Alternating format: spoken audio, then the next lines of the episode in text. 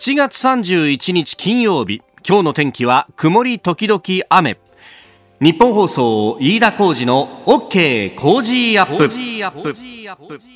朝6時を過ぎました。おはようございます。日本放送アナウンサーの飯田浩二です。おはようございます。日本放送アナウンサーの新業一華です。日本放送飯田浩二の OK 工事アップ。この後8時まで生放送です。まあ番組8時に終わりますと、はい、その後ね、えー、反省会等々があって、まあ、8時半、9時前ぐらいにはね、まあ、大体もうスタッフも含めて解散ということになるんですが、うん、えー、私、昨日、まあ、その後ちょっとですね、えー、残務を処理してから、まあ、あのトイレで落ち着いていたわけですよ、はい、そして昨日のあの9時36分を迎えてですね皆さん何されてました？私そうなんです。あのブースの中にいたんですけれどもそしたらもうあのスマホがけたたましくなりだして、ねでまたあの日本層の社内はずっとあのこの放送が流れてますんでそうすると柿花さんが喋ったなと思ったら急に上柳さんの声に変わっておっ！っていうこれは！ってなったと。ね、あのー、周りそこらで携帯とかがこう鳴り出したってね、昨日はそんな感じだった方も多いと思うんですけれども、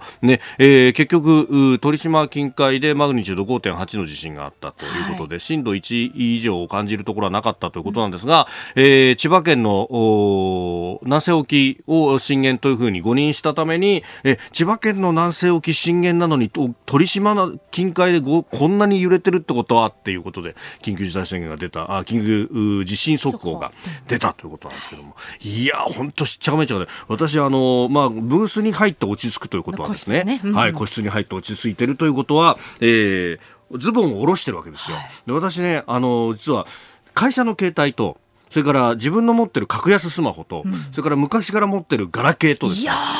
3個あったんですよ。で、いずれもですね、これがまた、あの、2つを右と左のズボンのポケットに入れ、はい、で、会社の携帯はですね、えー、自分のカバンの中に入れてたんですね。で、そその状態であれがこう、うわっとこうなり出すと。えー、えー、もう、またこのポケットによじれちゃって、なかなかスマホが出てこないとか。で、もう一個のスマホどこだっけ？あ、カバンだから俺の背中に置いてあるぞ、みたいな。しっちゃかめっちゃかになっていたんですけれども。まあでも本当にね、あのー、五輪、誤報だ空振りだって言ってこう怒ってらっしゃる方もいると思うんですけれども、いやこれいい機会ですよ。ね。むしろこうここまでして瞬時にみんなにアラートを出してくれるこのシステムって素晴らしいじゃないかと。で、えー、まあ今回空振りだった結果的にはわけですけれども、もうこれはあこういう時に何すればいいんだろうなと。私みたいにですねブースで落ち着いた場合にはじゃあ頭をこう守りながらね、えー、飛行機の中のあのブレイスの姿勢を取ったらいいのかとかね。ね、あの家族同士みんなバラバラで働いてるあの時間帯でじゃあどうやって連絡取りながら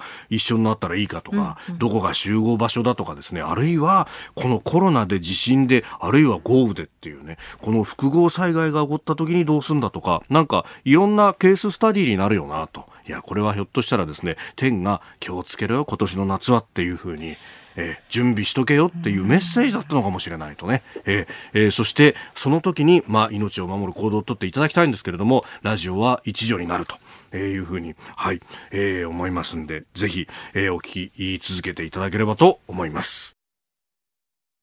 さあ、長官各紙入ってまいりました。えー、今日も、まあ、まあ、バラバラという感じではありますが、あの、各紙ですね、えー、写真入りで、まあ、一面のトップは産経新聞ですけれども、それ以外もですね、一面の2番手、3番手の記事で、えー、台湾の李登輝元総統の死去というものを報じています。あの、産経新聞はね、李登輝さんにも何度もインタビューもされてるし、まあ、それだけじゃなくて、表伝というか、あのーえー、かなり、ね、詳しく書いていたと離島記記録というものが、えー、連載されていたということもありますんでかなり詳しく載せておりますが、えー、97歳で亡くなったと初の民選民主化の父というふうに書いて、えー、あります。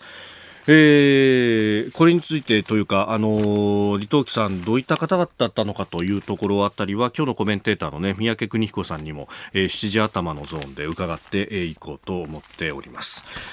えー、それ以外のところで言うと昨日のですね東京都知事の会見、まあ、東京都で昨日は367人の感染者が新たに確認されたということ、まあ、それも受けまして夕方会見を行って、えー、独自の緊急事態宣言を出すとか、えー、出すかもしれないというようなことも含めてですね、えー、いろいろ話していましたけれどもその中で核となったのが、えー、お酒を提供しているお店やカラオケ店なども夜10時までの、えー、営業の短縮を要請すると。で協力してくれた中小事業者には協力金20万円を出すというもの。これについてが朝日それから東京一面トップです。8月の3日来週の月曜から月末31日までが要請期間となるということ。財源は国が補助というふうにも話しております。えー、そうですね。読売新聞もこれが一面トップということで、えー、3紙がこちらであります、えー、そして毎日新聞はあの昨日の経済財政諮問会議について、えー、成長率マイナス4.5%というのが今年度の見通しだということを書いております。リーマンを超えて最悪になるとえいうところ。で、え、さらにえ、これについてですね、あの、日本経済新聞は、えー、経済、世界経済に目を向けて V 字回復が困難であると、まあ、あの、日本のみならずというところで、えー、書いております。えー、アメリカは特に4、6月期で GDP が32.9%減となって、まあ、これがあ過去最悪に近いという大恐慌を超えるんじゃないかと、まあ、前々から言われてましたけれどもそれが、えー、数字としても現れてきているということが見て取れます、えー、以上一面トップご紹介しました。あなたの声を届けますリスナーズオピニオン、えー、ニュースについてご意見をお待ちしております。あのオープニングでね昨日の緊急地震速報についてちょっと話しましたけれども、はい、あれは空振りじゃなくて素振りだと思います。というご意見だとか。なるほどね、えー、それから抜き打ちの震災訓練と受け止めましたという方も結構ね、えー、まあ皆さんは冷静にも受け取っていてというね。そんな気象庁の課長さん謝る必要ないっすよ。と、ね、いう感じの書き込みが多いようにも見えますます。えー、ニュースに対してのご意見もお待ちしております。今朝のコメンテーターは外交評論家三宅邦彦さんです。えー、取り上げるニュース、離島期相当について、それから東京都のコロナ対策、えー、日中の局長級の協議、今日開催の運びとなっております。それからアメリカ大統領選実施日について、えー、そして米中の対立というあたり取り上げていきます。ここが気になるのコーナーであります。あの予想が当たるというのはですね、まあ、競馬にしろ、あるいはあの野球にしろ、とても嬉しいことで、特に競馬なんかね、えー、予想が当たればそこで馬券買ってればですね、お金がこう転がり込んでくるということで、やったーっていうふうにもなるんですけれども、えー、予想が当たって本当に切ない気持ちになるというのがですね、今日の各種経済欄に出ております。えー、安倍政権発足とともに始まった景気の拡大は2018年10月で途絶えたことが昨日認定されましたというニュース。さっきね、えー、6時台のニュースで新業アナウンサーも読んでくれましたが、えー、昨日開かれた内閣府の有識者会議景気動向指数研究会というところで、えー、直近の景気の山がいつだったのかというのが議題となって、まあ、これもともとこういう結論になりそうだみたいな記事は結構出てましたけれども2018年10月に景気の拡大というものが終わっていたんだということが認定されたそうであります。えー、2018年の10月、えー、その1年後の2019年の10月に消費増税が行われたということで、で、しかもその間というか、えー、増税後もそうですけれども、一貫して、えー、政府はですね、景気は拡大しているんだと。景気後退なんかありえないというふうに言い続けていて、で、それどころか昨日あの西村経済再生担当大臣はですね、会見の中で、いや、あの判断は間違ってたわけじゃないっすよって、何言ってんだと、学者がこうやって間違ってるっつったのに、お前何間違ってないとか言ってんだと。いや、これはあのね、影響は警備、影響は警備って言い続けた結果、ね、あのー、国が破滅に陥ったという先の大戦の教訓を何もこう学んでないって言われてもおかしくないですよね。で、本当にこれは言わんこっちゃないって話で、私、どのぐらい前から言ってました ?2018 年の10月、秋口ぐらいから景気は後退し始めてるって、本当この番組で何度も何度も言ってて、で、いや、そんなこと言ったって消費増税決まってるじゃないですかと。で、えー、それこそ19年の10月に消費増税があった後もですね、いや、18年の10月から後退してんのになんでやってんだっていうふうに、もう諦め悪くずっと言い続けてきたんですけれども、本当にね、あの、で、この国でまだ失敗すら認めないっていうのは、いや、この国っていうのは大丈夫かと、本当に思うし、で、さらにですね、景気が悪くなると何が問題かっていうと、あの、最も弱い立場の人が一番最初に影響を受けるということですよ。例えば、今、就職活動を頑張っている高校生や大学生たちは、今のこの景気の後退、これがコロナのせいか、あというとそれだけじゃなくってその前2018年10月以降景気が悪くなってきているからそこの影響も今もろにかぶっているという状況なわけですね。でこれも影響を受けるしで非正規雇用であったりとか本当に苦しんでる人たちがより影響を受けるという話。あのそのあの苦しさっていうのは、まあ、それこそあの正社員だとかね、えーあのまあ、僕なんかもお前正社員の立場何言ってんだっていうふうに、えー、批判をされることもあるんですけれども我々正社員だとかあるいはあのそこからあの卒業されてですね、あの年金もらってる人たちとは比べ物にならないような、あの苦しみを味わっていると、今味わおうとしているということなんですね。この判断そのもの、そしてその先にある政策判断で、えどれだけの人が苦しむかと。そして、あの、例えば、あの、この国の自殺率というものは、経済を、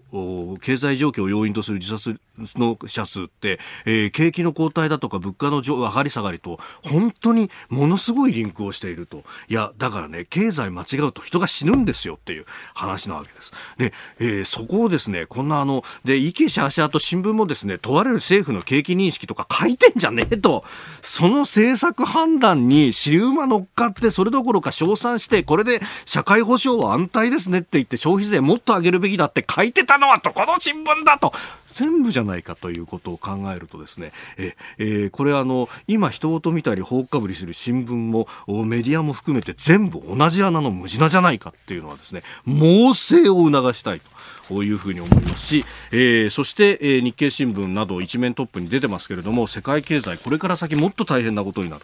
ということも合わせて考えると、えー、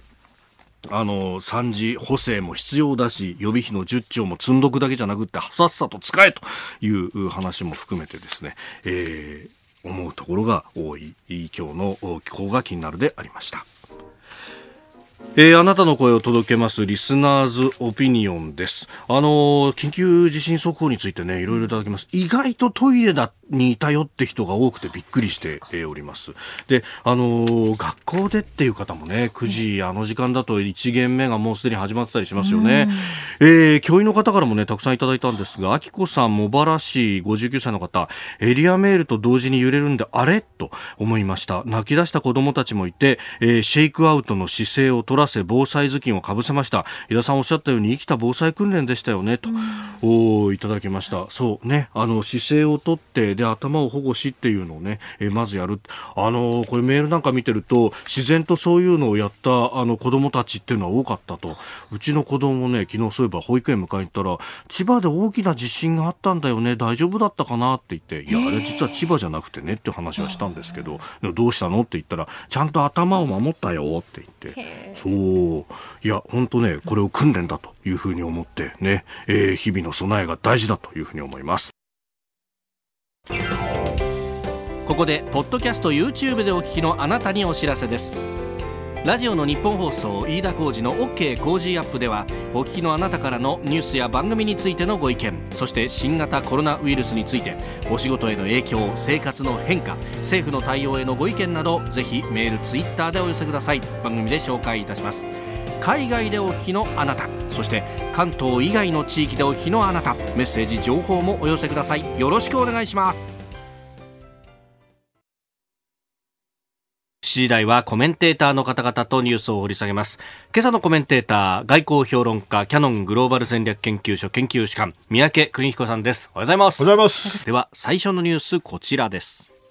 台湾の李登輝元総統が死去。台湾の李登輝元総統が30日夜亡くなりました97歳でした終戦後に中国大陸から渡ってきた蒋介石、蒋経国親子による独裁が続いた台湾で台湾出身者として初の総統に就任。12年間の在任中に直接総統選挙を導入するなど民主化を進めました。私はかつて日本人だったと公言する親日家で日台関係の発展にも尽力されたということです。まあ、日本の政界からも痛む声続々というところですが、まあ、台湾が生んだ偉人ですよね、えー、そしてね、まあ、日本の新聞読んでると、もう京都大学にいて、はい、それで日本語ペラペラだし、はい、ね、あの日本とのご縁が深いんだけれども、だから、それはそうで正しいんですよ。はい、だけどもね、ええ、李登輝さんの本当の姿っていうのは、もう少し複雑というか、いい意味でね、え、あの彼はいろんなバックグラウンドを持ってて、そのいいところを全部集めたような人なんだと私は思うんですね。はい、まず、台湾の中でね、うんうん。彼はあのいわゆる外省人というんですけども、大陸大陸から来た人でもない、はい、それから台湾に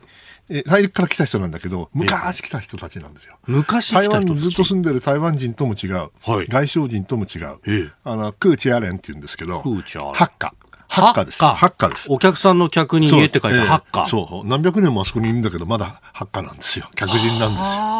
まあ、それは、あの、さておきね。はい。その意味では非常にあのユニーク、まあ、ハッカーはどのくらいいるのかな、2、3割いるのかな、昔。台湾の中。台湾の中にね。ああのじゃあ海海峡を挟んであの大陸側と台湾と両方にいるって感じそうです。香港とかにもいたりします。うん、います。だって彼らはもうあのある意味ではいろんなところ行く人たちですから、えー、台湾にも渡ったわけですよ、何百年か前にね。だけどもあのある意味でその閉鎖的とは言わないけども、ユニークな文化を持ってるから、はい、だから、あの、まあ、現地化しなかったってことでしょうね。そうですね。それは彼のまた魅力でもあると思います。住むとこも違うしね。それと同時にですね、はい、彼はアメリカに行ってるんですよね。初めに、あの、アイオワ大学、アイオワ州立大学にいて、はい、農業を勉強して、でその後、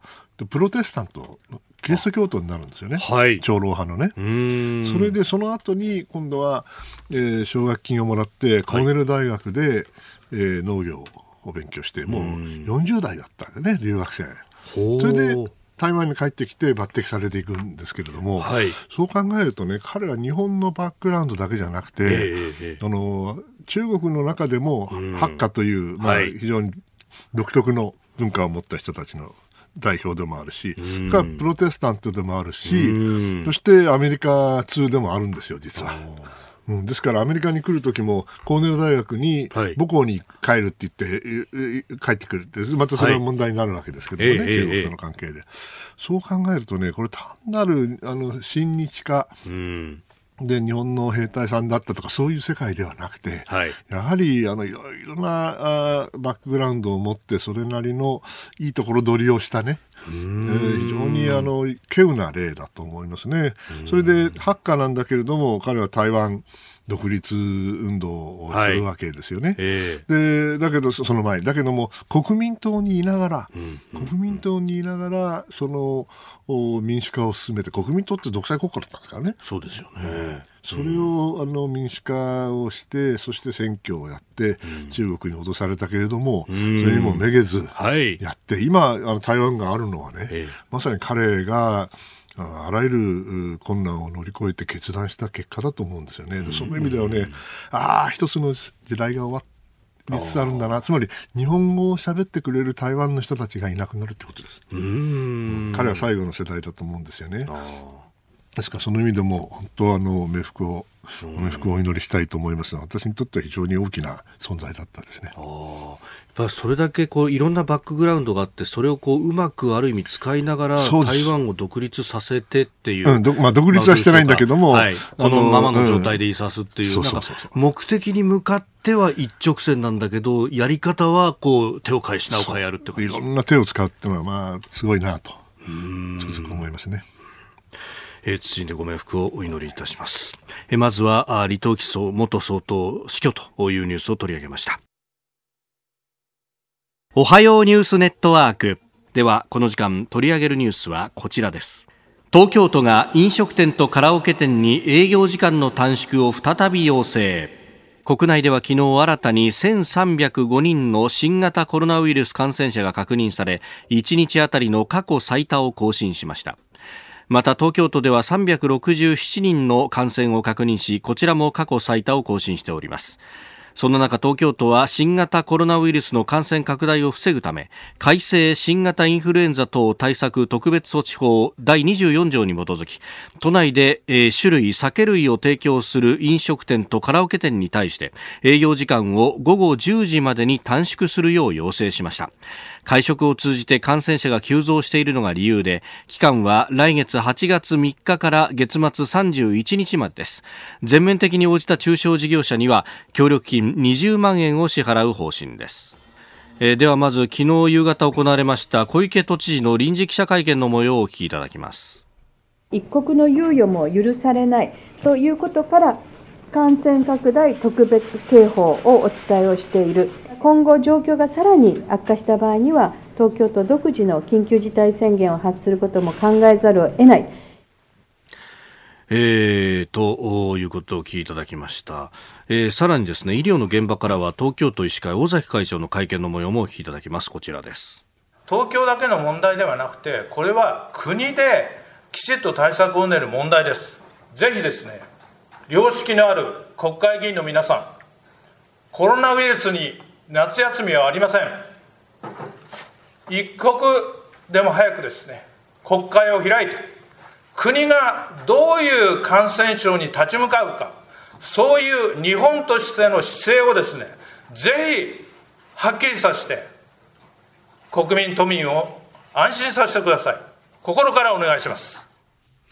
東京都医師会の尾崎会長の会見では法改正というところにも、ね、そうですよね、えー、言及してこの発言です、うん、まあ、あのこの問題はね私専門じゃないからあんまりあの無責任なことは言いたくないし、ね、にわか専門家のふりもするつもりもありません。しかしね、はい、あの今のようなあ話を聞いていると、えー、やっぱり現場から見るとですね、今まで作ってきたそのシステム、はい、法体系、うん、そのルール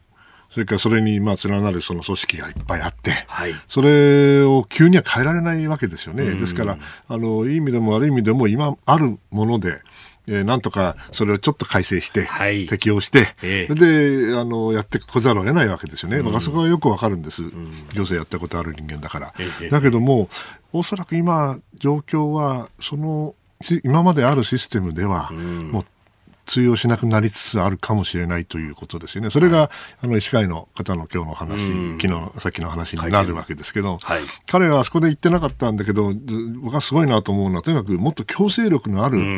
あの法律を作ってくれと、はい、いうことをおっしゃってるわけですよね。えー、それってね、うんいやそれはあの正論だと思うんですよ、うん、ですからあの、それは正しいか正しくないか、そしてそれをやったときに、どれだけのその財政的な負担があるのか、もしくは経済に対する悪影響どのくらいあるのかということを考えたらね、そんな簡単に法律ができるとは思わないけれども、はい、おっしゃる通り、国会はちゃんと、うん議論してるんですか、ね、その批判はしてますよ、はい、批判なんか簡単ですよ、誰だってできるんです、問題は、今必要な法律改正があるんだったら、それをするかどうかっていうのは、はい、これは本当に野党から考えなきゃいけない話でしょう、本来は、はい、ね、批判するんだったら。そういう議論じゃなくて、ええ、なんか、あの、いろいろね、えー、約束したじゃなくて約束じゃないんだとか、そういう議論の話ではないはずだと思うんですよね。その意味では、あの、なんていうのかな、専門の知識を持っている人と、それから経済的な利益がある人と、はい、その、まあ、ある意味で間に入ってね、えー、政治判断をしなきゃいけない人たちがいる。これはもうよくわかります。それは野党も同じですよね。もう少し、あの、目に見える形で、えー、動いて改革すべきことは改革しないと、はい、どさくさに紛れて何するんだっていう人もいるかもしれないけども、えー、ちょっとね、あの、アメリカのこと笑えなくなってくるんじゃないかなと思っているんです。それが心配です。うん、本当、これは、ね、あのお医者さんたちは、まあ、前々から言ってましたけれども、全くこの法律には強制力がないと、うん、罰則規定もないと、であの休業要請するにしても、じゃあ財源どうするんだみたいな話で、必ずつまずくと、だから分かってんのに。でやらなきゃいけないことも分かってるけど、その議論が全然出てこないじゃないですか。でお医者さんが言うのは、まあ、それは一番、えー、よく分かっておられるからおっしゃるのかもしれないけれども、はい、本当は法律を作る仕事っていうのは国会の人たちがやる仕事ですよね。えーえー、その部分がちょっと心配ですね。まあ、いずれにせよもうこの番組でも何度か申し上げて、まあ、いい加減なことなのかもしれないけど、とにかくこれ、ワクチンがなくて特効薬がないわけですから、えー、もう緩めたり締めたり、緩めたり締めたり、これを繰り返すしかないって申し上げてきましたよね。うんはい、でまたその時になるわけですけど、えー、だけど、それで同じ法律の枠組みの中で緩めたりやってきたら、だんだん効果なくなってくると思うんですよ。慣れてくるからね、みんな。そうなったらね、いややっぱり今の枠組みだけじゃ無理じゃないのってことになるかもしれない。非常に悩ましいところですね。はい。えー、そして2つ目、こちらのニュースです。はい日中が東シナ海情勢をめぐって協議を調整今日にも外務省の局長クラスで開催か日本と中国両政府が東シナ海の情勢をめぐり外務省の局長によるテレビ電話協議を今日にも開く方向で調整していることが分かりました。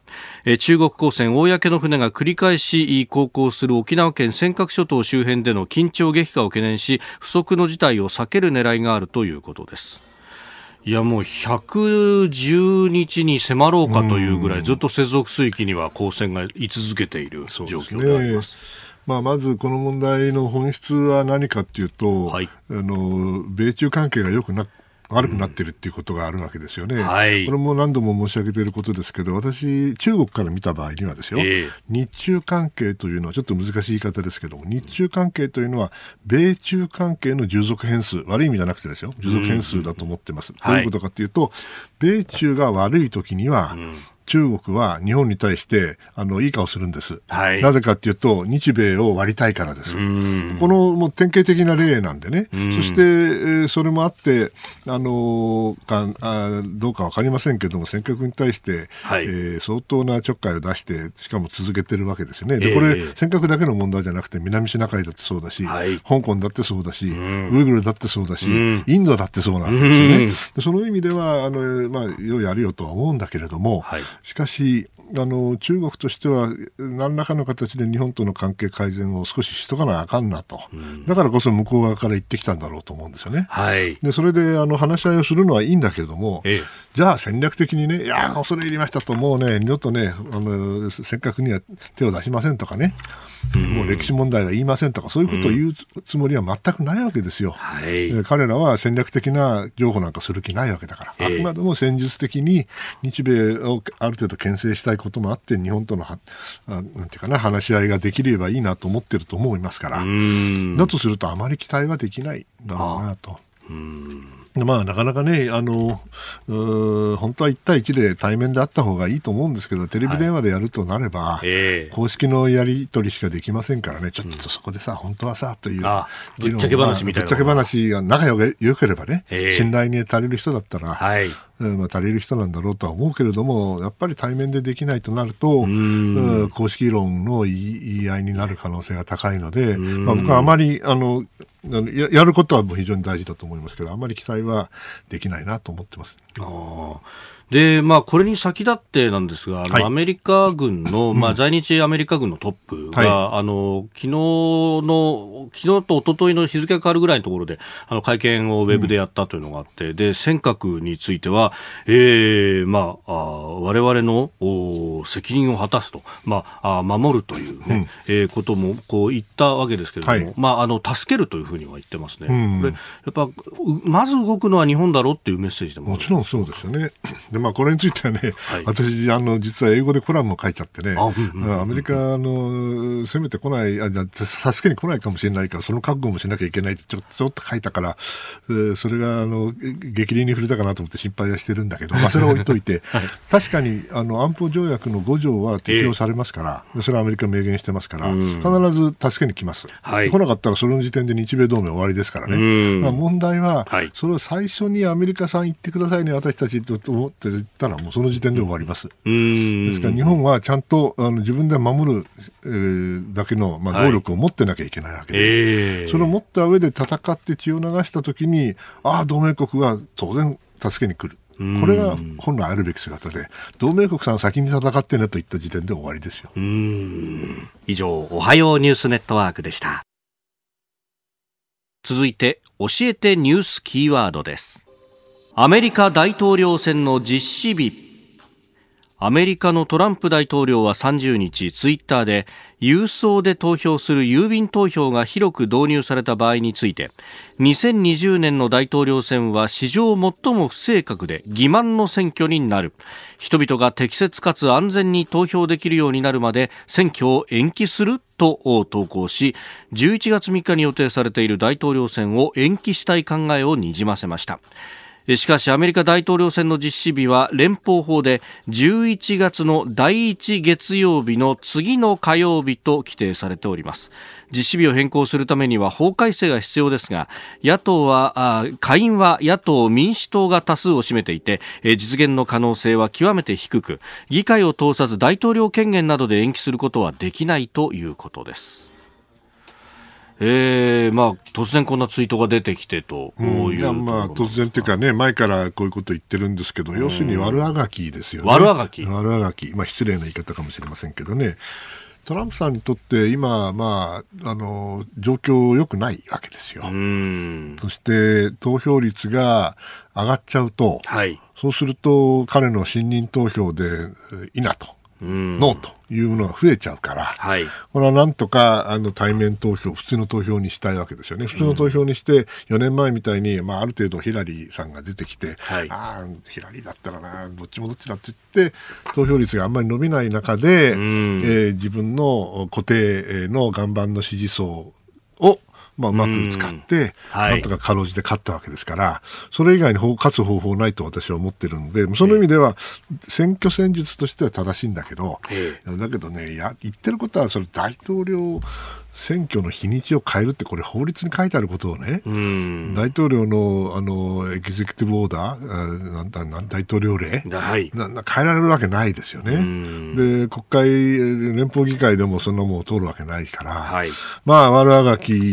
の始まりだと。思いますね。これ、あの、どういう結果が出るにせよ、勝てばいいですよ。はい、だけど、あの、負けちゃったらですね、はい、トランプさんはありとあらゆる手段を使って、これは無効であると。やり直しだと。もしくは自分は、その、それがちゃんとはっきりするまで自分は居続けると。居座ると。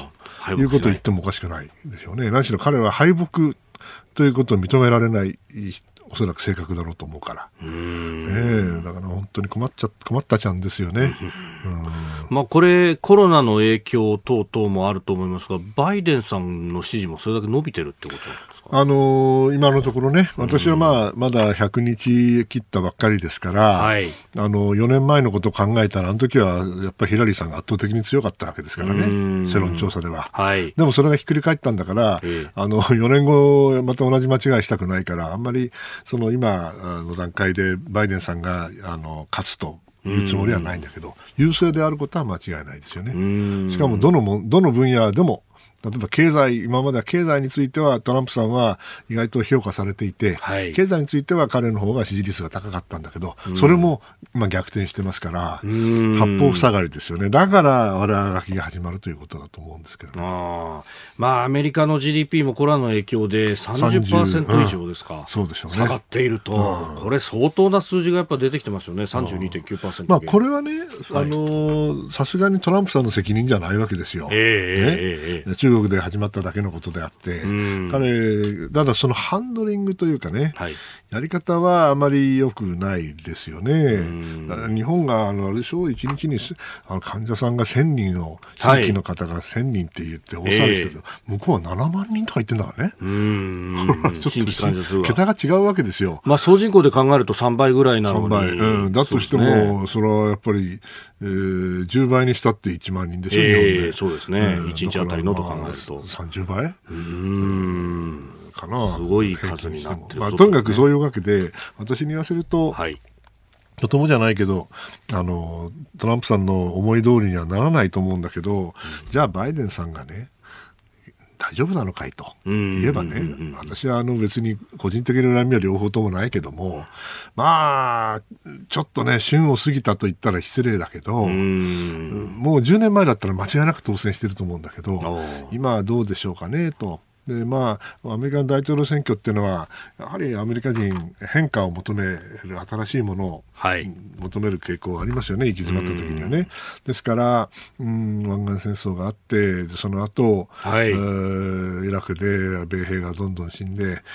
ぱりこれはだめだなと思うと、オバマさんみたいな、ね、上院議員になってまだ何年しか経ってないような人をですね、ええ、スコーンと大統領にしちゃうわけですよ。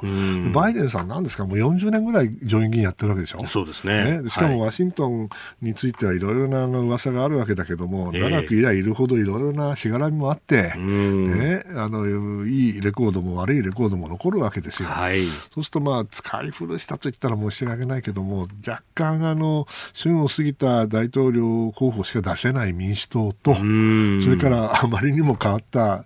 共和党を乗っ取った、はい、えー、今の大統領との戦いっていうのは、まあなかなかね、はいえー、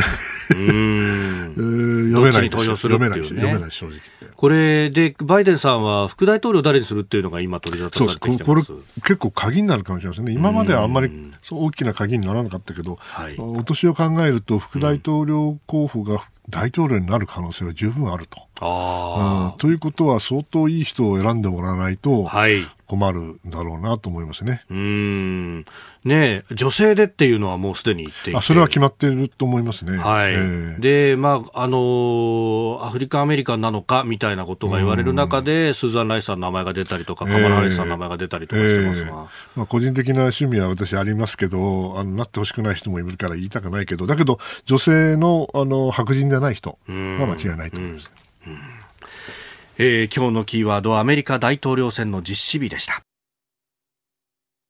さあ、メールやツイッター様々いただいておりますが、昨日のね、あの、地震速報についてもいろいろいただいてます。うん、えー、こちら、ブータレテブータさん、えー、ブ、ブタレテブータレタさんです。ごめんなさい。えー、57歳の方、あ神奈川大和市からいただいております。昨日の地震速報、びっくりです。私はその時間、透析中で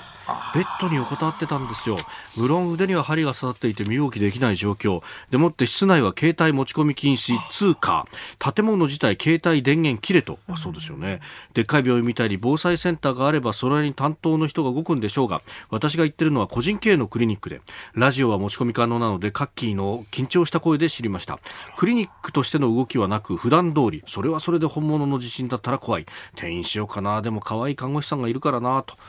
いうふうにいただきました。まあでもねあのー、逆にあたふたせずにいつも通りだったっていうのは落ち着いたのかもしれないですね病院自体は。それは幸運だったですよね。うん本当にねまあそうですよねいろんな体制の中で昨日の実力があったぞって方は、えー、たくさんいただいております、本当にありがとうございます。えー、それからあ時短などもね含めていろいろいただいておりますあの海外からも結構メールが来るんですが、はい、えー、こちらはですね香港からいただいております。えー、ポッドキャストいつも聞いてますと。あの長らく住んでいて第二のふるさとと思ってますと、うん、えー、29日からコロナの第3波の影響でレストランは閉鎖。公共の場でマスク着用義務付け、うん、えー、2人以上の行動が制限されてます。まあ本当にコロナ対策だとも思うんですけれども、うん、えー、国家安全維持法反対運動を取り締まるためにやってるんじゃないかというのも香港人みんな分かってます、うん、本当になんか暗く嫌な気持ちになりますねと、うん、いただきました。そうか。第二の故郷がねああなっちゃうとちょっとね辛いでしょうな。ここだけニューススクープアップのゾーンです。はい。えー、2週に一度のお楽しみですよ、宮根さん。えー、楽しみかと苦しみですね。苦しみって、えー、今日もアクリル板がきちんと立っております。大丈夫でしょ。では、マスクマスクもしてますね。マスクしてますよ。さあ、どうぞ。では、この時間、最後のニュースを、スケップアップ。フェイント。米中総領事館の閉鎖合戦の背景に迫る。先週からなんか米中関係大きく動いたように、毎日動いたようにも見えましたが、え今月21日アメリカがヒューストンにある中国総領事館の閉鎖を命じたのに対し24日には中国が成都にあるアメリカ総領事館の閉鎖で報復に出ました。その背景には何があるのか三宅邦彦さんに伺ってまいりますなんか閣僚の演説がわーっとあってこんな閉鎖もあってっていうなんかねいろいろ動いてるなと思うんですが。アメリカ本気なんですかってよく聞かれるんですね、えー、私はどう答えてるかっていうと、えーまあただじゃ済まねえぞというアメリカのメッセージなんだろうと思うんですよね。はい、このずっとまあ前からあの情報のおおまあを抜くというのは、まあ、スパイ行為も含めてね、はい、ずっとやってて、もう2、30年やってますから、この世。ですから別に急に、あの、えー、けしからんっていう話じゃないんですよね。はい、まあ、もしかしたら、コロナウイルスの ワクチンの言葉で手を出してきたからっていうのがあるの、えーえー、切れちゃったのかもしれないという気はしますけど、なるほど。まあ簡単に言うとですね、はい、スパイでしょ？スパイ。ただのね、って言ったら悪いけど、それややややるんだったら、はい、それはだ大体分かってくるわけだから、その人をですよ、はい、あの中国の外交官なら、外交官を国外追放すればいいんですよ。ペルソナ・ノングラータにして、好ましからざる人物にして、ね、それだって普通なんですよね。それが普通。えー、はい、だけども、まあ、国交断絶というほどではないから、えー、えー、で、領事館を占めるということになったわけでしょうけども、はい、別にこれ、あの、前例がないわけじゃない。2017年の末にも確か、テラソン国務長官の時にね、えー、ロシアの総領事館を閉めたことがありますよ。その時もあ。の中庭から黒煙が上がりね、はい、そして、あの、えー、その後どこずかずかとあのアメリカの調査に入ってるわけですよ。はい、ですから別にあの前例がないわけではないんだけどやっぱりまあ、うん、総合的に考えたらば中国さんもええ加減にしなさいよというメッセージではあると思いますね。うん。でそれに対して今度中国は成都にあるアメリカ総領事館を閉鎖してこれはまた面白くて、はい、あの信用にもあるし、えー、上海にもあるし、重慶にもあるし、はい、まあ、いろいろ重要なあの役割、大きなところありますよね。はい、でね、これ見てて非常に面白いのは、うん、米中が歌舞伎をやってる、すなわち、脅しどころが見えるような、はい、まあ、出来レースをやってるというふうには思いませんけれども、うん、両方とも、決定的にアメリカと、もしくは中国と対決はしたくない。という、まあ、気持ちがどっかにあって、はい、だから最初からあのサンフランシスコのが私はもっと重要だと思うんですよね。あサンフランシスコの中国のハイテクあののことを考えたら、はい、それはサンフランシスコシリコンバレーの近い近くにやってる方がおそらくひどいと思うんだけども、えー、あえてそれはやめて、はい、ヒューストンにしたということはですよ、うんうん、これはあのまあお仕置きよと。はい、ただじゃ済まないわよと、うん、だけど、徹底的にやるところはまだやってないわけですよね。このぐらいで勘弁しといたら、うん、どう、うん、で中国側もそこは分かってるから、はい、まあ、普通だったらね、ええ、日本語で言うと倍返しってあるじゃないですか。やられたら、俺ら買ったろわと、ね。だけどそういうことはしない。中国が賢いから、はい、えヒューストンやったの、うん、ヒューストンやったってことは、ある程度、あのそんなに、えー、大ごとにしたくない、大ごとなんだけども、すでに、はい、えー、と思うと、それじゃあ、あれだよな、香港を閉めるとかそういう話じゃないよなと、上海でもねえよなと、そうすると私が考えたのは、もう誰が考えても同じだけども、重慶か、はい、それとも生徒ですよね。ああ、やっぱその内陸の2つのどっちかなそうそうそう、内陸の、まあ、そんなに大きくないだろうしね。えーえー、そうなると、おやっぱりうん、じゃあ生徒で行こうと。ということになるとアメリカ側に対しては倍返しじゃなくて、はい、それ相応の対応はしましたと。だから私たちあのこれをあの大げさに、えー、表立てで表に出て喧嘩を続けるつもりはありませんとい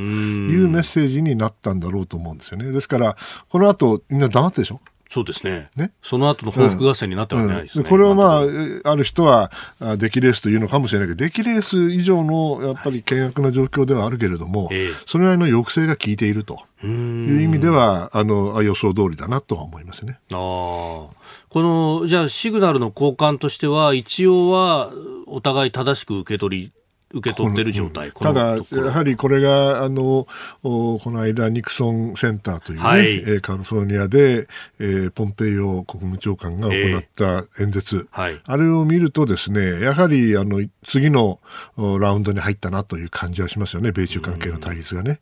それはどういう意味かというと、はい、あのまあ、簡単に言うと、言葉の使い方が少しずつ微妙に変わっている。昔は中国と言ってたのが、はい、中国共産党けしからんというようになって、えこれが去年の10月30日の演説なんですけど、はい、今回の演説は、え、中国共産党けしからんというだけじゃなくてですね、うん、共産中国、コミュニストチャイナという言葉を使うようになったんですよね。はい、これも意図的に使っていると思うんです。どういう意味かと言ったら、うん、私は半分はもう中国けしからんでいいんだけれども、はい、もう一つはアメリカの大統領選挙を考えますよね。はい、あのトランプさんのレトリックはどうなってるかというと、簡単に言えば、うん、えー、民主党けしからん、はい、うん、それはリベラル、うん、うん、社会主義者、うん、共産主義者、バイデン、あいつらけしからんと、こういう形で、えー、選挙戦を戦おうとしているので、はい、共産中国っていうのは、コミュニストチャイナってのはぴったり合うのよ、そこに。ですから、大統領選挙の側面もやっぱり否定できないんで、はい、そうなると、当分続きそうですね、という感じがいたしますね。そのあの演説の中で、うん、あの自由主義の各国でまあ同盟を組んで対峙していくんだというような呼びかけもありましたよね。まあ、だけどそうは言ったって、ええ、なかなかねもうすでに同盟あるじゃないですか。あれはレトリックのが多いと思う。ただあの中国対世界という構図に持っていこうとするのは決して間違いではないと思います。それをもって新冷戦だっていう人もいますが、これはどうですか？あもうすでに冷戦になってますよ。もうすでに、うん、なってます。そうすると、まあ、日本も含めて、お前らどっちにつくんだっていうのを。なるでしょうね。うん、でもその答えは明らかだと思いますけどね、うん、戦略的にはアメリカにつくというよりも、はい、中国以外の国際社会と一緒、すでに普遍的な価値を重んじて、自由民主、法の支配、はい、そして人権人道、これを重んじる世界もしくは中国という問題だと思います。えー、米中の対立、その背景に迫るということでお話しいただきました。ポッドキャスト YouTube でお聞きいただきありがとうございましたこの飯田浩司の OK 工事アップは東京有楽町の日本放送で月曜から金曜朝6時から8時まで生放送でお送りしています。生放送を聞き逃したあなたぜひラジコのタイムフリーサービスで新型コロナウイルスに関しての最新情報ニュースやスポーツエンタメなどをぜひチェックしてください。さらにこの番組では公式 Twitter でも最新情報を配信中。スタジオで撮影した写真などもアップしています。そしてもう一つ私飯田浩司夕刊富士で毎週火曜日に飯田浩司の「そこまで言うか」を連載しております。こちらもぜひチェックしてください。